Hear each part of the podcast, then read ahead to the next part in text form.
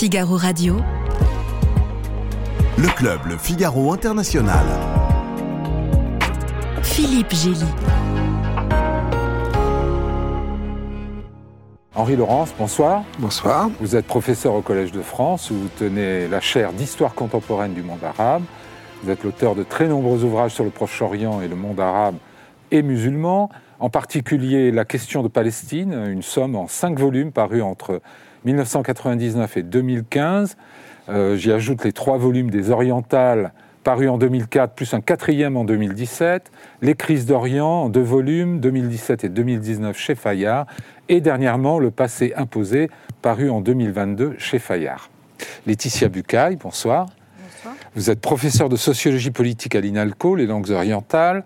Vous êtes chercheur associé au Centre de recherche Moyen-Orient-Méditerranée, spécialiste du conflit israélo-palestinien et de la sociologie de la guerre.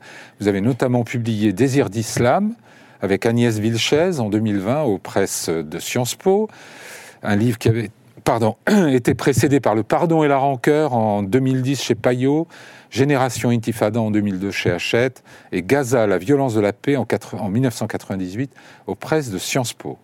Georges Malbruno, bonsoir. Vous bonsoir. êtes notre spécialiste du Moyen-Orient.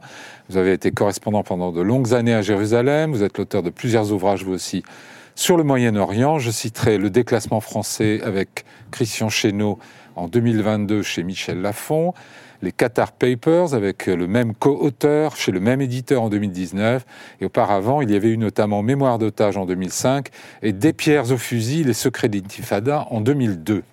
Tanguy Berthemé, bonsoir. Bonsoir. Vous êtes euh, habituellement, vous êtes grand reporter au Figaro, plutôt notre spécialiste de l'Afrique euh, habituellement, mais vous venez de rentrer de Jérusalem. Vous avez effectué plusieurs reportages depuis les événements du 7 octobre dernier. Alors, trois, trois mois de, de guerre à Gaza. Benjamin Netanyahou dit Nous sommes sur le chemin de la victoire. Euh, cher Hassan Nasrallah, le chef du Hezbollah, dit euh, Israël n'a rien obtenu, n'a rien gagné. Euh, où est la vérité Henri Laurence, pour vous, quel bilan tirez-vous de ces trois mois de, de conflit actif à Gaza? En tout cas, sur les objectifs annoncés immédiats d'Israël, ils n'ont pas réussi, puisqu'ils n'ont pas libéré les otages, ils n'ont pas détruit la direction euh, du Hamas. Euh, donc, en tout cas, sur les premiers objectifs, euh, Les objectifs, c'était éradiquer l'appareil militaire du Hamas, détruire le pouvoir politique du Hamas.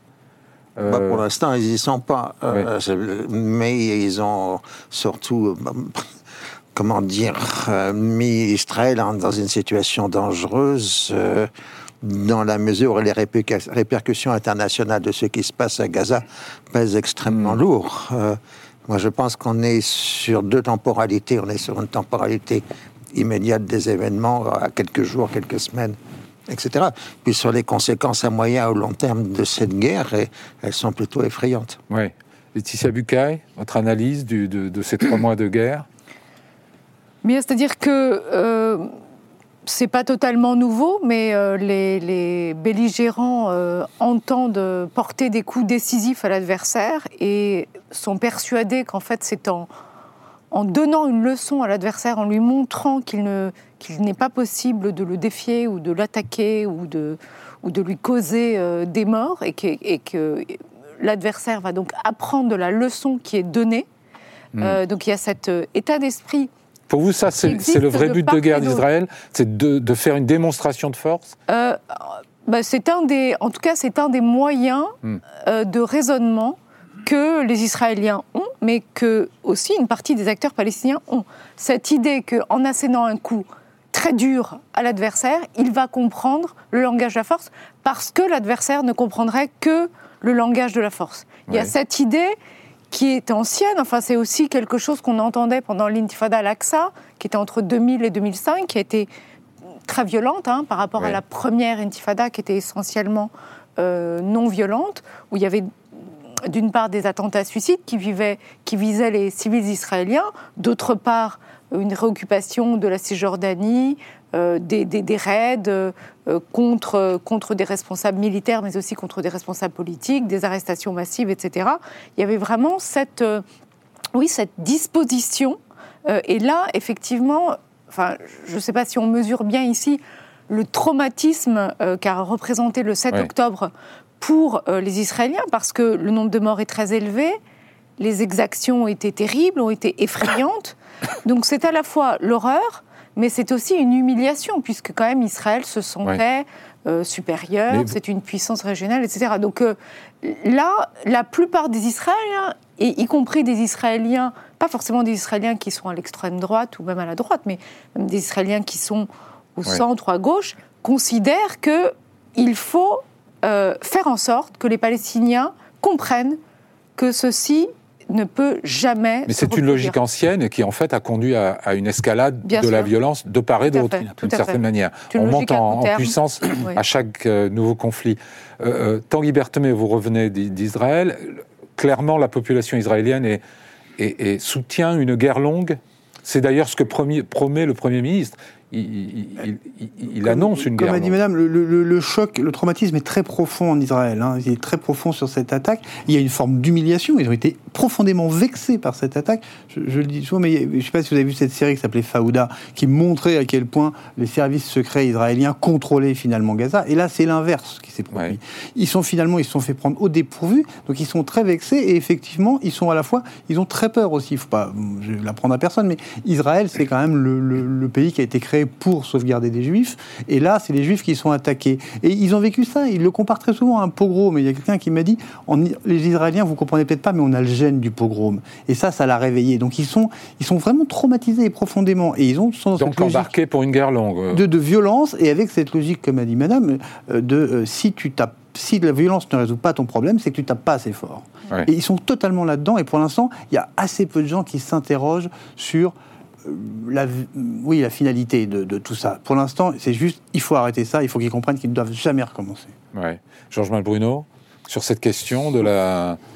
Le, résultat de la violence, c'est que ça rend la sortie ben euh, politique ou euh, pacifique beaucoup plus difficile. Je pense que l'utilisation du logiciel de la force par Israël euh, a montré ses limites le 7 octobre, parce que jusqu'alors, effectivement, cette utilisation de la force avait plutôt fonctionné, hein, fonctionné, l'intifada, deuxième intifada, rapport 1 à 10, euh, les Israéliens avaient gagné, etc. Le 7 octobre a été une bascule, et effectivement, là, euh, le, Hamas a montré que lui aussi pouvait utiliser de la force, même si c'est de la force terroriste.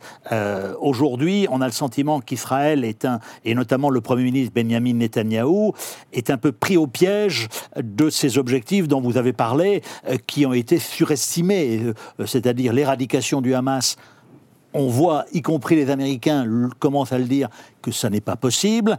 Et la libération des otages, elle ne sera pas possible, on en reparlera probablement tout à l'heure, sans le début d'une négociation plus large euh, que qu'entend hmm. mener le Hamas et d'autres pour sortir justement de cette crise. Donc, Mais alors justement, est-ce que les ponts sont coupés? Est-ce que les événements du 7 octobre et, ceux qui ont suivi la riposte israélienne, est-ce que pour vous, il est encore envisageable qu'Israël discute, même indirectement, avec le Hamas ils le, bah, ils le, font. Ils le font. Oui, ils, le, font, via le Qatar pour les, pour les otages. Via les services égyptiens aussi. Oui. Est-ce qu'il peut y euh, avoir une discussion qui dépasse le, le, sujet des otages pour, pour toucher à, des solutions politiques, à des arrangements politiques? Bah, Ils n'ont jamais discuté politique avec le Hamas. Ils ont discuté des arrangements temporaires de gestion de la bande de Gaza. Mais ils ont toujours communiqué avec le Hamas. C'est-à-dire, si, si, dans quelques mois, si dans quelques mois, on est au bout de 100 jours, donc 3 mois et 10 jours, si dans quelques mois, Benjamin Netanyahu n'arrive pas à obtenir la tête de Yahya Sinwar ou de Mohamed Deif, les deux architectes de l'attaque terroriste du 7 octobre, euh, ça posera un problème extrêmement important pour lui, parce que on peut penser qu'en revanche, s'il arrive à avoir un trophée, il pourrait avoir un trophée donc, à présenter à la population israélienne et amorcer justement un repli. Mais faute de trophée, on l'a bien vu là, faute d'avoir la tête de Yahya Sinwar, de Mohamed Def, ils sont allés avoir la tête de Saleh al-Arouri, le numéro 2 du, Hamas, à Beyrouth, qui est relativement plus facile. Donc, euh, donc il faut un trophée pour sauver la face et ensuite pouvoir discuter politique? Alors, les Israéliens ne veulent pas, mais lorsque vous discutez avec le Hamas, qui tient quand même la corde aujourd'hui, lorsque je les ai rencontrés à Doha, ce qui était intéressant, c'est de voir dire on veut un cessez-le-feu, un retrait israélien, Et après, on s'engage arrivée d'aide humanitaire et on s'engage Hmm. sur un projet de négociation globale. Alors là, ça nous ramène, on en discutera probablement, à euh, ce que veulent faire les Américains pour l'avenir, Oui, oui. leur fameux plan. ne brûlons pas les Mais- étapes. Mais, mais je pense que, euh, effectivement, il n'y a pas d'adéquation aujourd'hui entre euh, ce que veulent les, veulent les Israéliens et ce que souhaite le Hamas, mais le temps permettra probablement euh, un ajustement de, ces, de ces deux variables. On va écouter ce qu'a dit hier soir le ministre de la Défense israélien Yoav Gallant euh, à propos de la suite à Gaza, qui gouvernera à Gaza.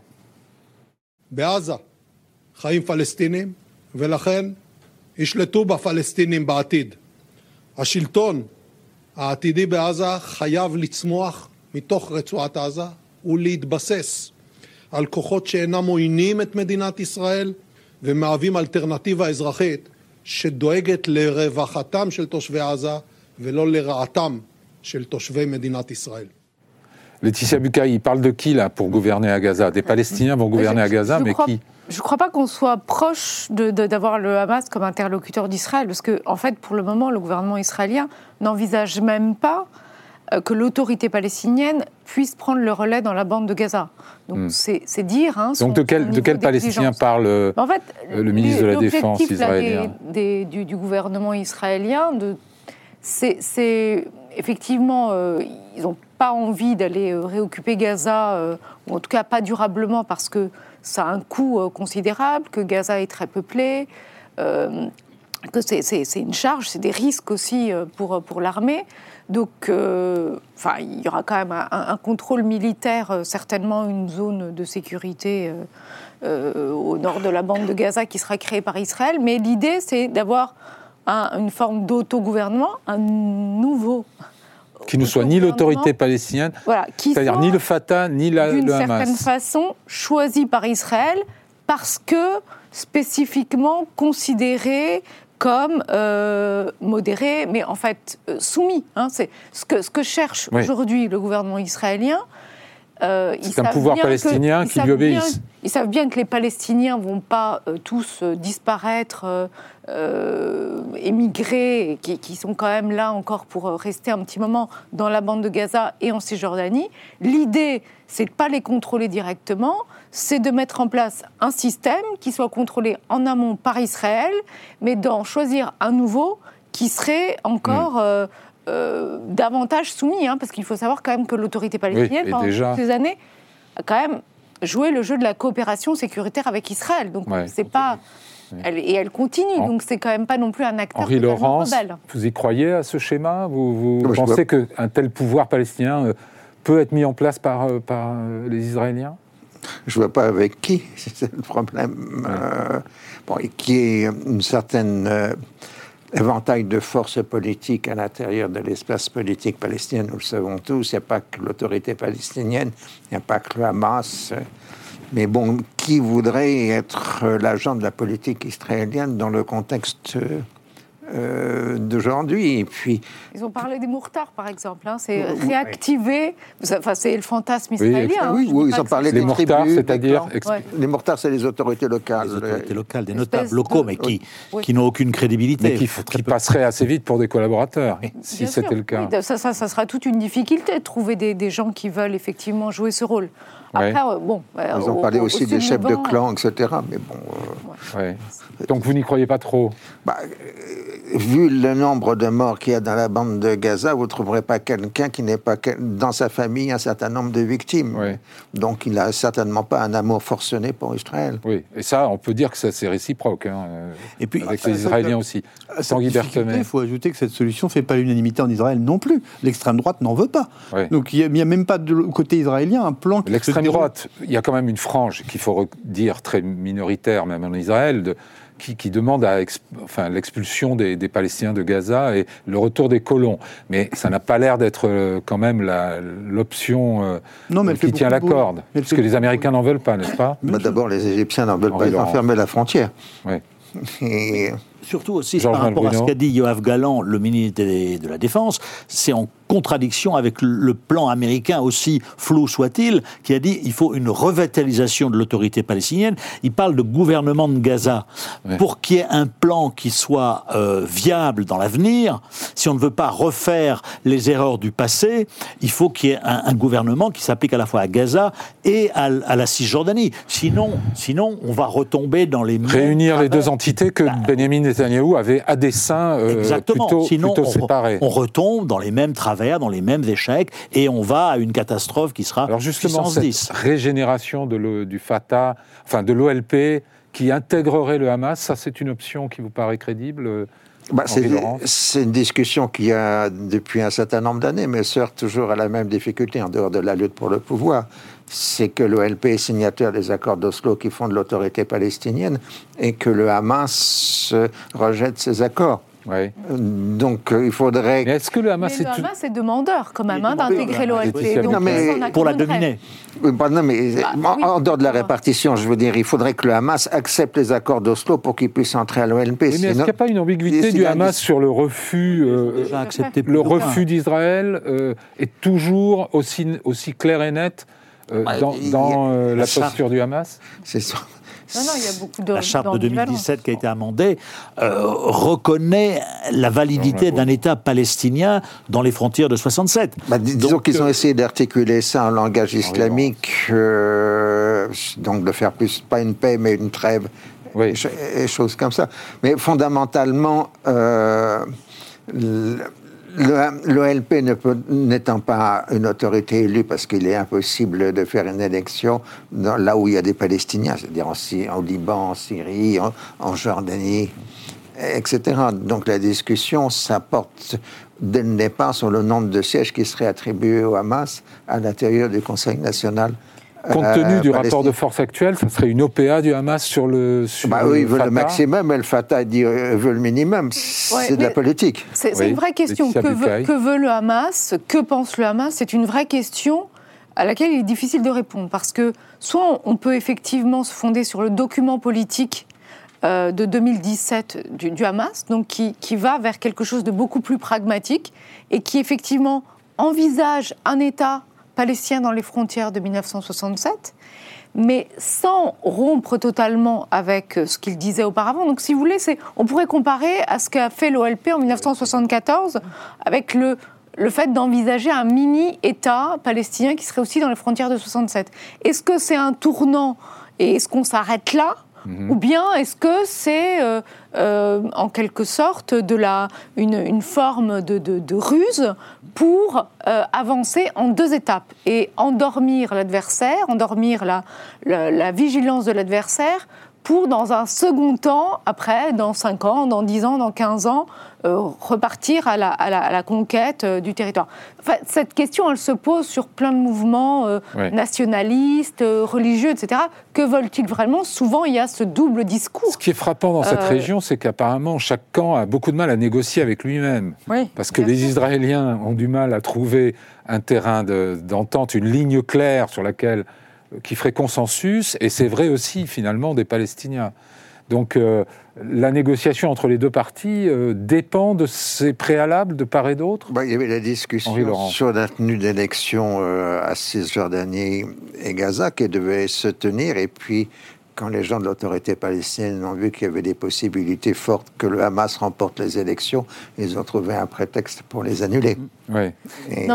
on ne pourra pas La prochaine étape pour vous, c'est quoi C'est que euh, euh, bon, un cessez-le-feu peut être décrété à, tout moment par, par, les forces combattantes, mais je pense que la prochaine étape, c'est la présentation par les États-Unis d'un plan de paix, ou je ne sais pas si on peut l'appeler de paix, mais on sait très bien, comme l'a dit fort justement Joseph Borrell, que les deux acteurs ne Borrell, peuvent pas, qui est le représentant de la diplomatie européenne. Que les deux acteurs ne pourront pas s'entendre encore moins aujourd'hui que Donc dans il faut leur imposer de s'entendre? La seule alternative, c'est que les États-Unis imposent un plan. Ils y songent. Euh, John, Joe Biden a parlé de revitalisation, mais, mais tôt ou tard, euh, tôt ou tard il n'y a pas d'autre solution parce qu'Israël n'acceptera pas les conditions du Hamas, le Hamas n'acceptera pas. Mais simplement pour que ce plan, à un moment donné, dont on connaît les, les, tournures, puisque c'est un plan qui doit permettre, s'ils l'ont dit, l'émergence d'un État palestinien sur les frontières de 67,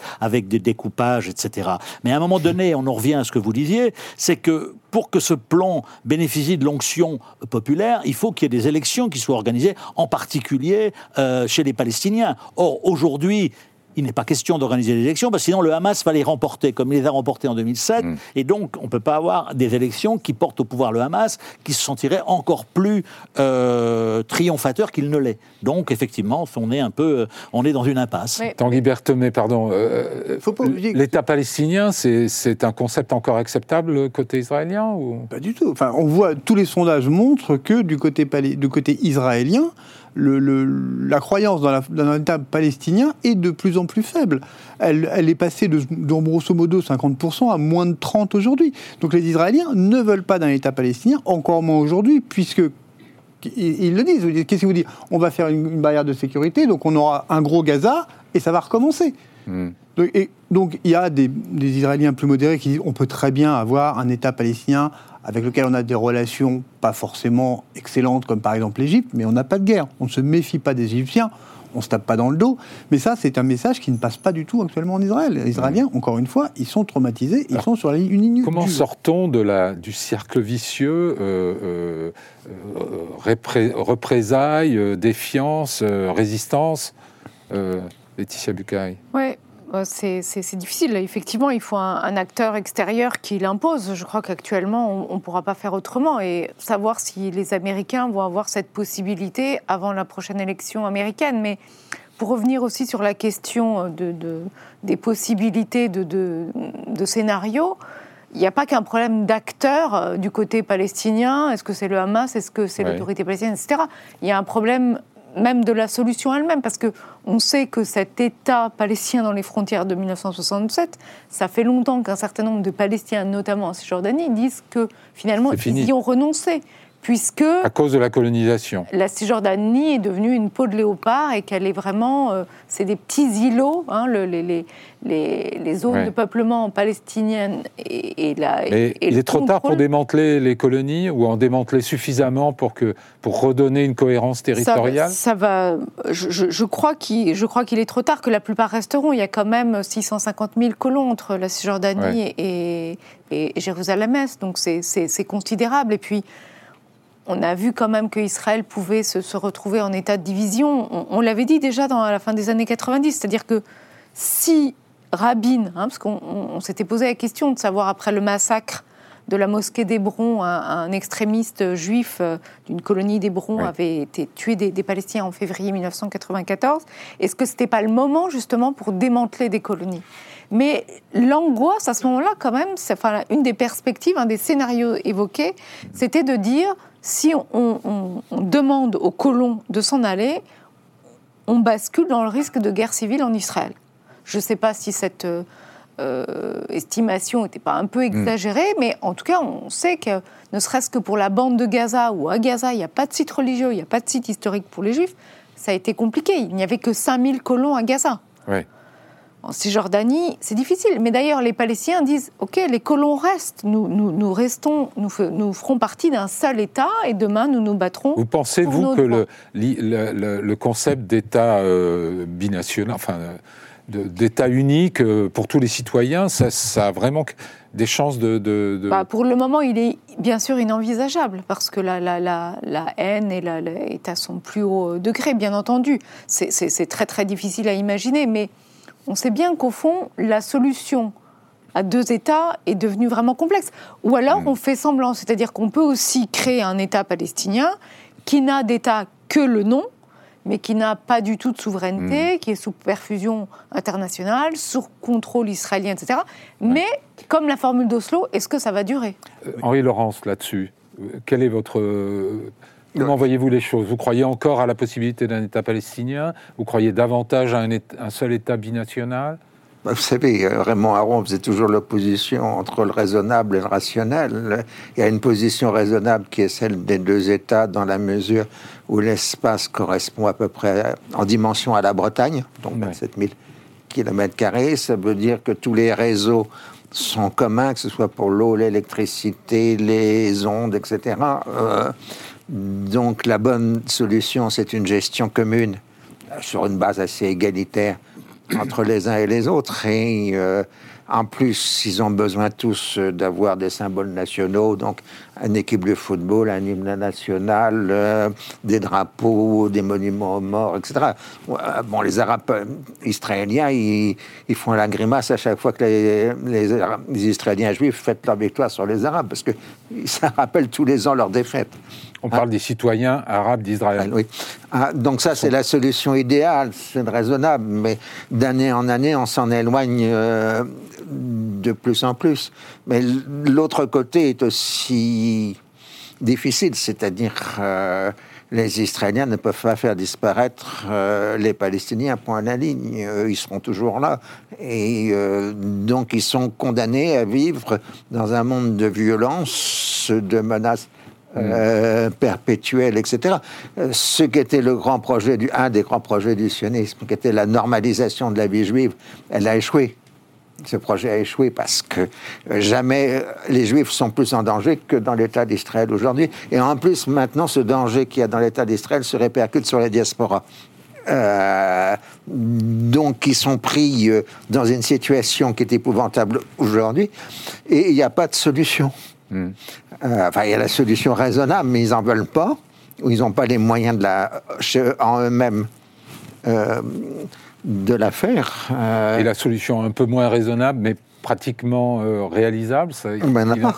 Il y en a pas. Bah, sauf à l'imposer. Il faut quand même se souvenir que la seule avancée. Mais imposer quoi, pardon Parce que tout le monde sait que comment aller de A à Z, mais personne ne sait comment aller de A à B dans cette affaire. Il y a des gens qui réfléchissent. Les Américains doivent montrer le point B, c'est voilà. ça Je pense qu'il faut que ce soit un processus qui soit crédible, c'est-à-dire, contrairement à ce que disait Yoav Galan, il faut qu'il s'applique à Gaza et à la Cisjordanie. Il faut qu'il soit marqué dans le temps, c'est-à-dire qu'il y a un, deadline ou une, une date expia, euh, de 2-3 ans, et que, troisièmement, l'objectif, contrairement à Oslo, il soit indiqué dès le départ, c'est-à-dire c'est un État palestinien. Sinon, on recrée les mêmes, les, mêmes problèmes qu'à Oslo et ça ne marchera pas. Alors justement, les accords d'Oslo 1993, est-ce qu'ils étaient faussés dès le départ, les Tiabukai, ou est-ce qu'ils ont été simplement dévoyés dans leur application? Bah, Hassan Salamé avait parlé d'ambiguïté constructive. Oui, à l'époque. À l'époque. Mais c'est-à-dire que c'est. Non, mais aujourd'hui, c'est facile de dire que c'était voué à l'échec, puisqu'on connaît la fin de l'histoire. Oui, moi j'ai euh, vécu l'époque euh, euh, Rabin et, et Pérez, qui a été brève avant l'élection de Netanyahou, mais on y a cru. Quand on lisait les accords d'Oslo, on y a cru. Le, reflet d'un rapport de force qui était oui. pro-israélien, c'était normal. Mais, qui était le rapport de force sur le terrain. pu déboucher, on voyait mal que ça débouche, autre que ça débouche sur autre chose. Rabin disait il faut lutter contre le terrorisme euh, comme, s'il n'y avait pas de processus de paix, mm. et il faut faire le processus de paix comme s'il n'y avait pas de terrorisme. Mm. Depuis qu'il a disparu, sans doute, plus personne ne suit cette ligne-là. Oui, oui, oui.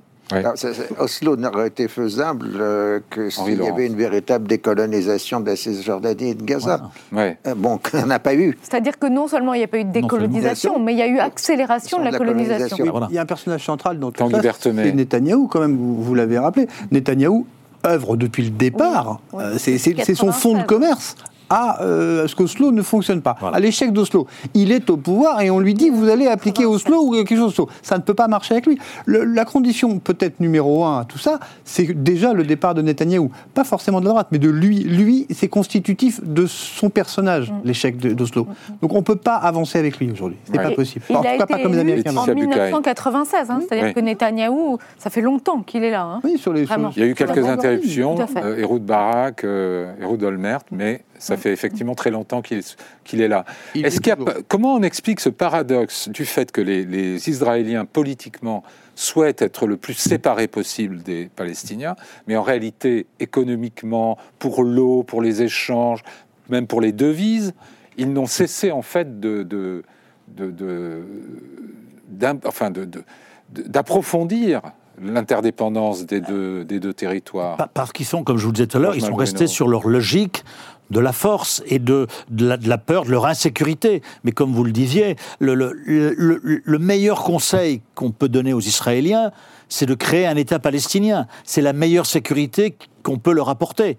Parce qu'on voit bien aujourd'hui, a fortiori depuis le, 8 ou le 9 octobre, que, comme vous le laissiez entendre, les, bombardements massifs sur Gaza, comme l'ont dit les, premiers ministres qatariens et d'autres, sont en train de, euh, de, euh, de, faire naître des générations euh, hostiles à Israël. Et on en parlera quand on parlera de la réconciliation un, ce sont des signaux que les Israéliens doivent comprendre. Là.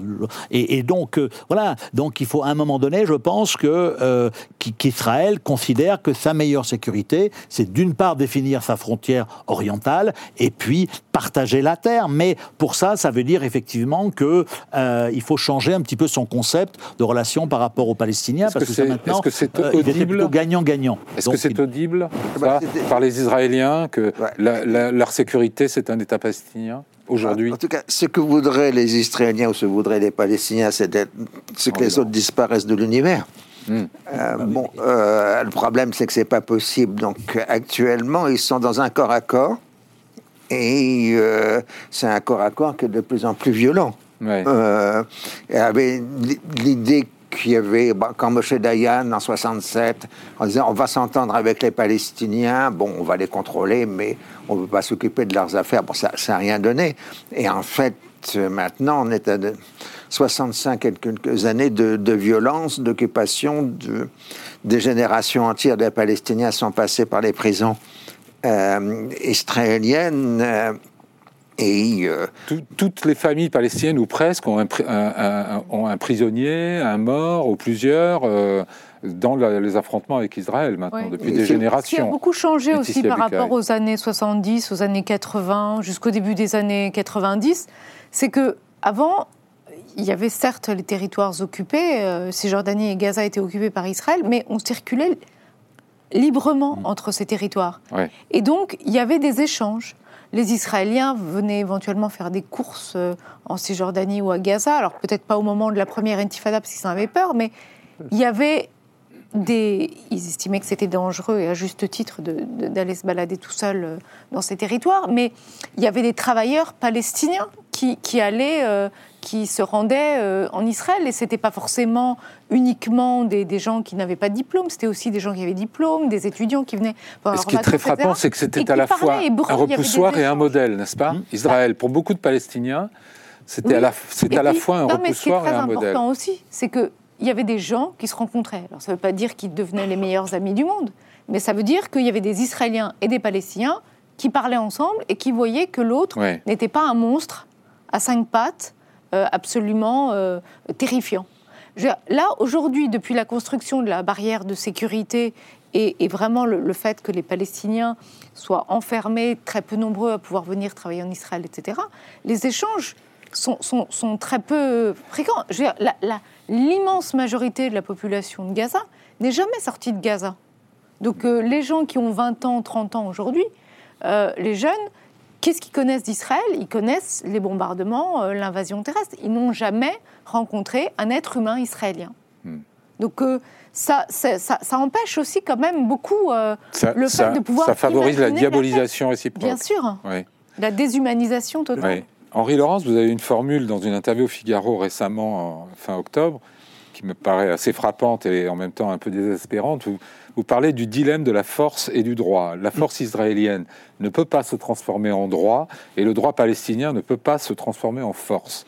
Je ne vois aucune possibilité de sortir de ce dilemme. Le problème est devenu insoluble. Oui, c'était c'est comme, euh, comme ça que Arafat négocier, enfin affirmer, disait toujours aux Israéliens, vous pouvez me prendre tout ce que vous voulez, mais vous ne serez jamais des gens normaux tant que je ne fais pas la paix avec vous. Ouais. Hein, euh, c'est-à-dire que le projet fondamental du sionisme en tant que normalisation du peuple juif, bah, ceux qui ont la clé, ce sont les Palestiniens. Tant qu'ils seront dans un système de répression des Palestiniens, les Juifs ne seront pas en situation, entre guillemets, normale. Hmm. Et euh, c'est la seule force réelle qu'ont les Palestiniens. C'est eux qui sont la clé de l'avenir euh, d'Israël en, tant qu'État juif. C'est leur, leur, élément de négociation. Parce que le reste, il y a une telle disproportion des moyens qu'ils euh, n'ont pas le moyen de contrer. Avec peut-être, pour l'avenir, le rôle quand même que comptent jouer les pays arabes pour la stabilisation et la reconstruction de la bande de Gaza. Hein. On, voit bien qu'aujourd'hui euh, est en train d'apparaître une, espèce difficile de, consensus entre pays arabes, sollicité par les États-Unis en particulier, pour dire bah, on va vous solliciter pour venir stabiliser, sécuriser, reconstruire la bande de Gaza.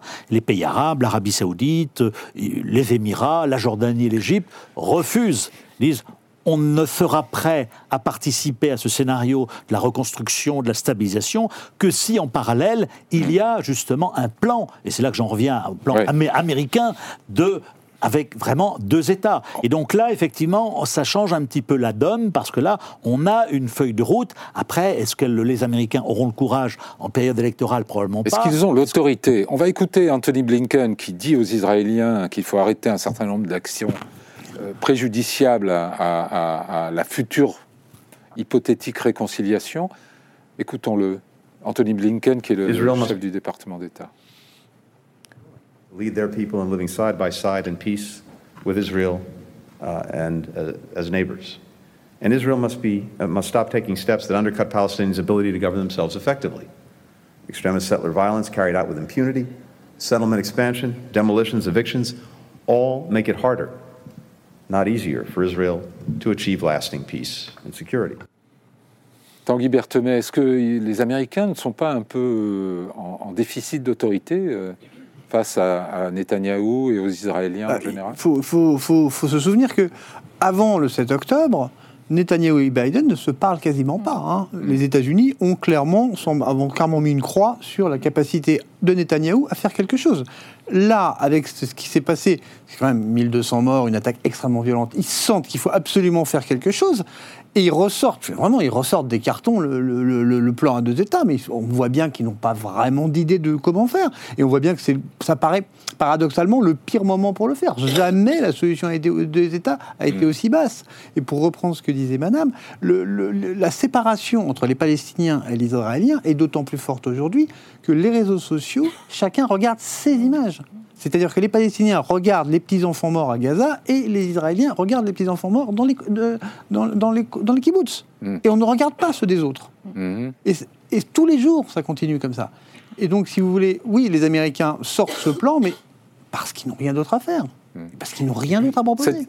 Oui, Il faut quand même se souvenir, la seule, le seul moment où le, ce fameux processus de paix qui n'a pas abouti, justement, a, produit des résultats, c'est lorsque les Américains, en 1991, l'administration Bush a menacé de sanctions Israël et a tordu le bras à Isaac Shamir, et donc on a eu la conférence de Madrid. Sinon, depuis 35 ans, euh, on a été correspondants tous les deux à Jérusalem. Chaque fois qu'il euh, y avait euh, une expansion des colonies, les, les Américains disaient c'est pas bien, c'est pas bien, et puis les Israéliens n'en tenaient pas compte. Donc tant qu'il n'y aura pas... On a vu d'ailleurs D'ailleurs, sur les colons extrémistes, euh, les Américains ont commencé de bouger un petit peu. Mais tant qu'il n'y aura pas effectivement une menace, etc., mm. il n'y aura pas d'avancée et que Israël continuera de faire ce qu'il a fait, euh, estimant qu'ils sont dans, dans, leur droit et que c'est bien pour eux. Vous y croyez, vous, André Laurence, à, Henri Laurence, pardon, à, cette, à, cette, tutelle internationale qui viendrait euh, dire aux partis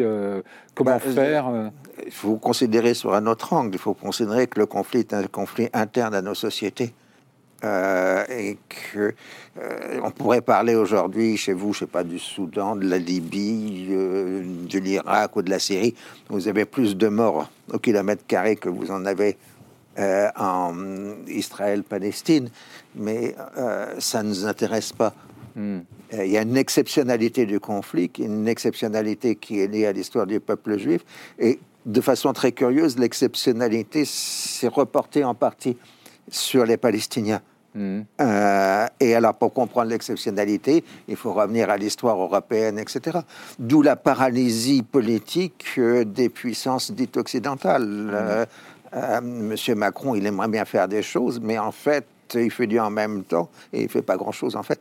Euh, parce que son, sa question, c'est pas la, la Palestine-Israël, sa question, c'est la gestion des conflits internes de la société française euh, par rapport à la communauté juive, si, si elle existe ou par rapport aux musulmans français, s'ils existent en tant que communauté, etc. C'est la même chose à chacun avec son héritage. Euh, L'Allemagne a une ligne hyper pro-israélienne parce qu'elle est l'héritière du Troisième Reich euh, et du génocide. Euh, pour les Américains, si Israël n'avait jamais existé, ça aurait bien facilité leur existence ou leur politique au Moyen-Orient. Euh, le problème, c'est que c'est une politique interne américaine qui est là. Alors là, il y a des possibilités de changement parce qu'il y a des possibilités de changement à l'intérieur de la société américaine, euh, dans la mesure où la politique pro-israélienne commence à cesser d'être bipartisane Ouais. euh, aux États-Unis. Enfin, un retour de Trump Bah, ne oui, serait pas forcément une bonne nouvelle pour les Palestiniens euh, Non, mais euh, ce, que, ce que vous avez, c'est que vous avez une fraction importante euh, du Parti démocrate qui bascule dans une position hostile Oui. euh, à la politique Certes. euh, israélienne. Et Biden, il est très coincé parce qu'il y a, dans un certain nombre d'États clés comme le Michigan, c'est-à-dire vraiment où le sort des élections peut se jouer à quelques milliers de voix, Oui. bah, vous avez des communautés arabes, euh, musulmanes, etc., qui sont extrêmement montées. En particulier palestinienne d'ailleurs, Euh, et syrienne, mais ou libanaise. Palestiniens. Euh, Oui. Benjbeil est la capitale, euh, enfin, Benjbeil au Liban Sud, s'est dupliqué à, à Dearborn, Oui. dans le Michigan. Euh, et là, euh, il y a des inquiétudes, y compris à l'intérieur des partis démocrates, que ce conflit actuel risquerait de d'influer sur le sort des Ouais. élections si ça se joue sur deux ou trois swing states aux États-Unis. Est-ce que vous n'êtes pas frappé globalement par l'impuissance euh, des, des- des Occidentaux, y compris des Américains, qui pourtant alimentent beaucoup la- l'armée israélienne en munitions, mais ils n'ont pas l'air d'être très audibles. En, un des, des objectifs euh, immédiats, c'est d'essayer d'éviter une escalade, euh, une extension du conflit, notamment avec le Liban, par exemple.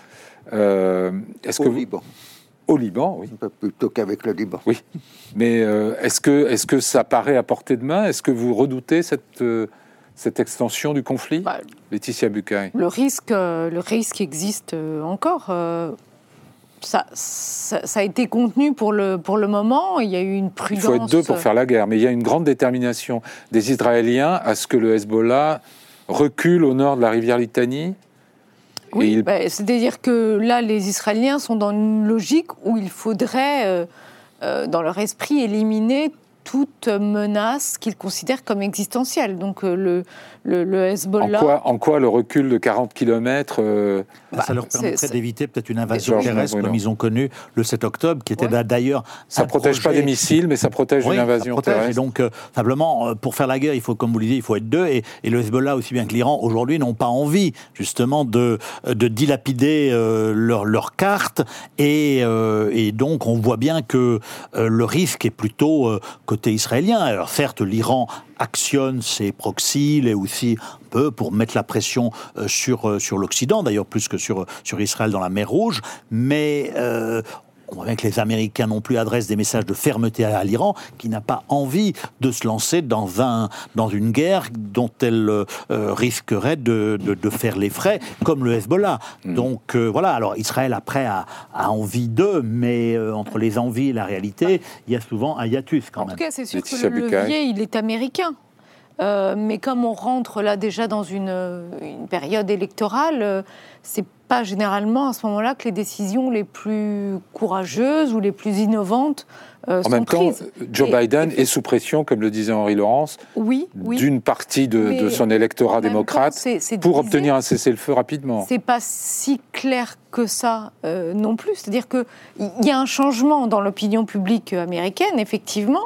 Euh, et puis, euh, une partie euh, des, des- des juifs américains n'ont pas du tout envie de soutenir un gouvernement de droite ou d'extrême droite en Israël. Oui. Cela dit, jusqu'où est-ce qu'ils sont, euh, jusqu'où est-ce qu'il est possible d'aller pour eux, c'est- une autre question. C'est-à-dire que les choses changent, mais elles ne sont pas non plus totalement clair, y compris pour, euh, pour, pour, pour, Biden, qui, qui est resté sur une ligne très prudente, invitant euh, les Israéliens à la modération, à se contenir, mais sans, euh, sans menacer, sans, sans couper euh, les munitions. Bon. Mais, mais on sait qu'en fait, la clé, c'est pas tellement les juifs américains, bon, mais c'est plutôt les, évangélistes, en fait, hein, les plus fervents soutiens hmm. d'Israël, enfin de, de l'extrême droite israélienne, ce sont les évangélistes américains, ce ne sont pas les juifs américains. Ouais.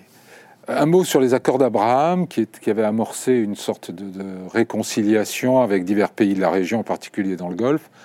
Euh, vous n'avez pas l'air, euh, dans, ce que j'ai lu de vos déclarations sur le sujet, Henri Laurence, vous n'étiez pas très convaincu. À un moment, vous parlez de, de niaiserie de diplomate ou d'homme politique. les accords d'Abraham. Non, euh, Expliquez-nous. Les, accords d'Abraham, ça. D'un côté, vous avez le Maroc, mais ça, c'est une chose spécifique. Les relations entre le Maroc et l'État d'Israël, ça date du début des années 1960. Ils ont fait simplement qu'officialiser euh, quelque chose qui était déjà solidement bien établi. Mhm. Euh, et donc ça n'apportait vraiment pas grand-chose, sauf pour embêter les Algériens, ça c'est une autre histoire. Euh, plus sérieusement, les accords d'Abraham, ça concerne les Émirats et le Bahreïn.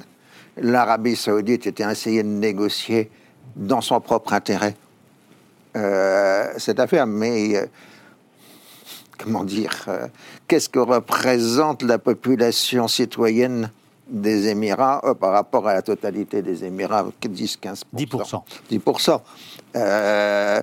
on pense que dans les 10%, ils sont majoritairement contre les accords d'Abraham, mais de toute façon, ils n'ont pas le droit de le dire parce que sinon, ils auront en prison. Vous êtes quand même dans des pays où vous pouvez avoir plusieurs années de prison pour un simple tweet. Euh, Bahreïn, c'est la même chose, c'est une dictature. Euh, alors, on vend à l'Occident un islam modéré, on va vous faire euh, un compound avec une mosquée, une synagogue et une église pour montrer combien on est libéral, etc. Mais euh, c'est tout. Bon, le gros morceau, c'est l'Arabie saoudite. On sait que là, la population saoudienne est à 95 ou 98% hostile à l'État d'Israël, mais elle veut pas la guerre non plus. Euh, et bon, de toute façon, là aussi, euh, si vous votre, conclusion, c'est quoi à ce sujet? Bah, La conclusion, c'est qu'il n'y a personne, à part quelques gouvernements, euh, qui veuillent ces accords d'Abraham. Il n'y a, aucun soutien populaire. Uh-huh. Si, vous, regardez la Jordanie ou, vous regardez l'Égypte, qui ont des traités de paix avec Israël, l'hostilité de la population, je la mets à peu près à 99,99%. Mais c'est une hostilité à quoi? À, l'existence d'Israël? Toujours? À la politique israélienne. Euh, encore une fois, si Israël n'existait pas, les Arabes seraient très contents. Mais bon, le problème, c'est qu'ils sont obligés d'en faire avec. de toute façon, euh, comme vous le dites, ce sont quand même des, régimes euh, autoritaires où la dissidence n'est pas euh, autorisée. Donc, je veux dire, avec le temps, si, si, la paix était instaurée avec Israël, ça finirait quand même par convaincre plus ou moins les populations. S'il n'y avait pas de, drame. Euh, voilà. Là, ce qui, ce qui s'est passé, c'est quand même que le Hamas a, fait voler en éclats ce rapprochement. Euh, entre les pays du Golfe et, Israël, qui était pour vous, c'est pour vous c'est compromis. Parce que euh, dans les apparences, tout je est pense que fondamentalement, les gouvernants et je suis pas sûr que l'hostilité le, à Israël monte à aussi haut qu'à 99%, euh, en fait, euh, enfin, s'en fiche en fait des Palestiniens. Il faut quand même bien dire ce qui est. Hein. Les, la plupart des pays mm. arabes euh, ont certes soutenu les Palestiniens officiellement, mais enfin n'ont pas toujours œuvré de manière très nette en faveur des intérêts des Palestiniens. Et en fait, ce que disent les gens du Golfe aujourd'hui, c'est bon, réglons cette question parce que finalement, elle, elle, enquiquine tout le monde et elle empoisonne euh, la vie politique internationale et, nationale. Euh, donc réglons cette question, faisons un État palestinien, peu importe que ce ne soit pas un véritable État palestinien, ça je crois que le Bahreïn, l'Arabie saoudite, etc. n'en ont cure. Mhm. Cela dit, il me semble qu'une une chose quand même à laquelle ils tiennent, c'est pas de transfert de population euh, palestinienne dans les pays alentours.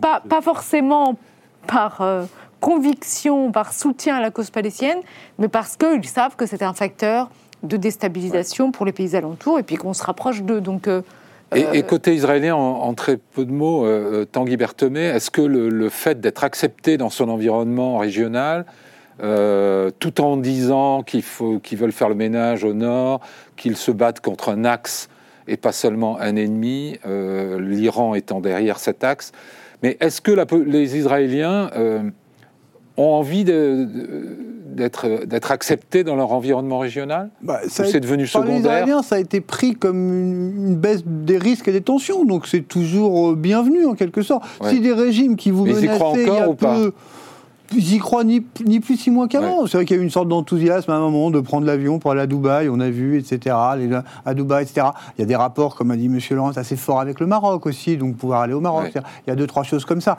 Mais je ne suis pas sûr qu'en ce moment, beaucoup d'Israéliens de, se risqueraient à aller se, promener à, Dubaï. Il nous reste moins de deux minutes. Je voudrais vous demander à tous, euh, est-ce que vous êtes inquiets pour l'avenir d'Israël? Je commence par vous, euh, Laetitia Bucaille. est-ce qu'il faut s'inquiéter? Je suis inquiète pour l'avenir en général. En général, euh, dans la région. L'avenir euh, dans, la région pour les Israéliens. est-ce qu'Israël mène des politiques qui, finalement le mettent en danger sous, sous couvert de, ah bah, de domination Je, crois euh, que la poursuite à tout prix de, de, de, la cause sécuritaire, effectivement, a nuit à euh, une imagination pour euh, mettre en, place des solutions politiques viables, indiscutablement. Je suis inquiète pour les Israéliens, mais aussi pour les Palestiniens. Je, crois que l'existence... Euh, l'historien Vincent Lemire dit que c'est le, le, dénouement, c'est la dernière étape du conflit israélo-palestinien, c'est une sorte de dénouement qui peut se, terminer par l'anéantissement des uns ou de l'un ou de l'autre camp. Vous partagez ça, cette analyse? Non, pas les moyens, non. Aucun des deux camps n'a les moyens d'anéantir l'autre. Georges, vous êtes inquiet pour euh, l'avenir d'Israël? C'est ce que je dis depuis le début. Je pense que si Israël ne change pas son logiciel, savoir de cette, euh, cette priorité au tout sécuritaire, effectivement, ils vont au-devant de problèmes sérieux parce que quand on voit que les anciens alliés comme les chrétiens libanais euh, sont aujourd'hui les fervents défenseurs de la cause palestinienne, bon, il s'est passé quelque chose. Mais pour revenir, je pense que la solution, justement, peut-être de ce chaos, en sortira quelque chose de, constructif, hein, pour reprendre une expression. Euh, les accords d'Abraham, il leur manquait un pilier palestinien. Mais si on reprend l'initiative Abdallah de 2002, si à un moment donné, derrière l'Arabie saoudite, tous les pays arabes disent à Israël, on est prêt à investir Gaza, à sécuriser, stabiliser, à condition qu'il y ait un État palestinien, mm. je pense que là, il peut y avoir une sortie par le haut. Mais là, il faut un investissement américain et il faut un accord le dernier mot. En dehors de cette solution, j'en vois pas beaucoup. Le dernier mot à Henri Laurence, est-ce que vous êtes inquiet, vous Moi, je suis pessimiste. J'étais largement pessimiste avant le 7 octobre et mon pessimisme ne, continuait que croître. Euh, si vous regardez mes différentes interventions, je toujours enfin depuis 10-15 ans, j'ai toujours dit qu'on allait de mal en Bon, alors c'est sur cette note un peu sombre que nous allons terminer cette conversation, qui n'est pas la dernière sur le sujet, bien entendu. Euh, merci à tous les quatre. Euh, pour ma part, je vous retrouve la semaine prochaine. Bonne semaine à tous.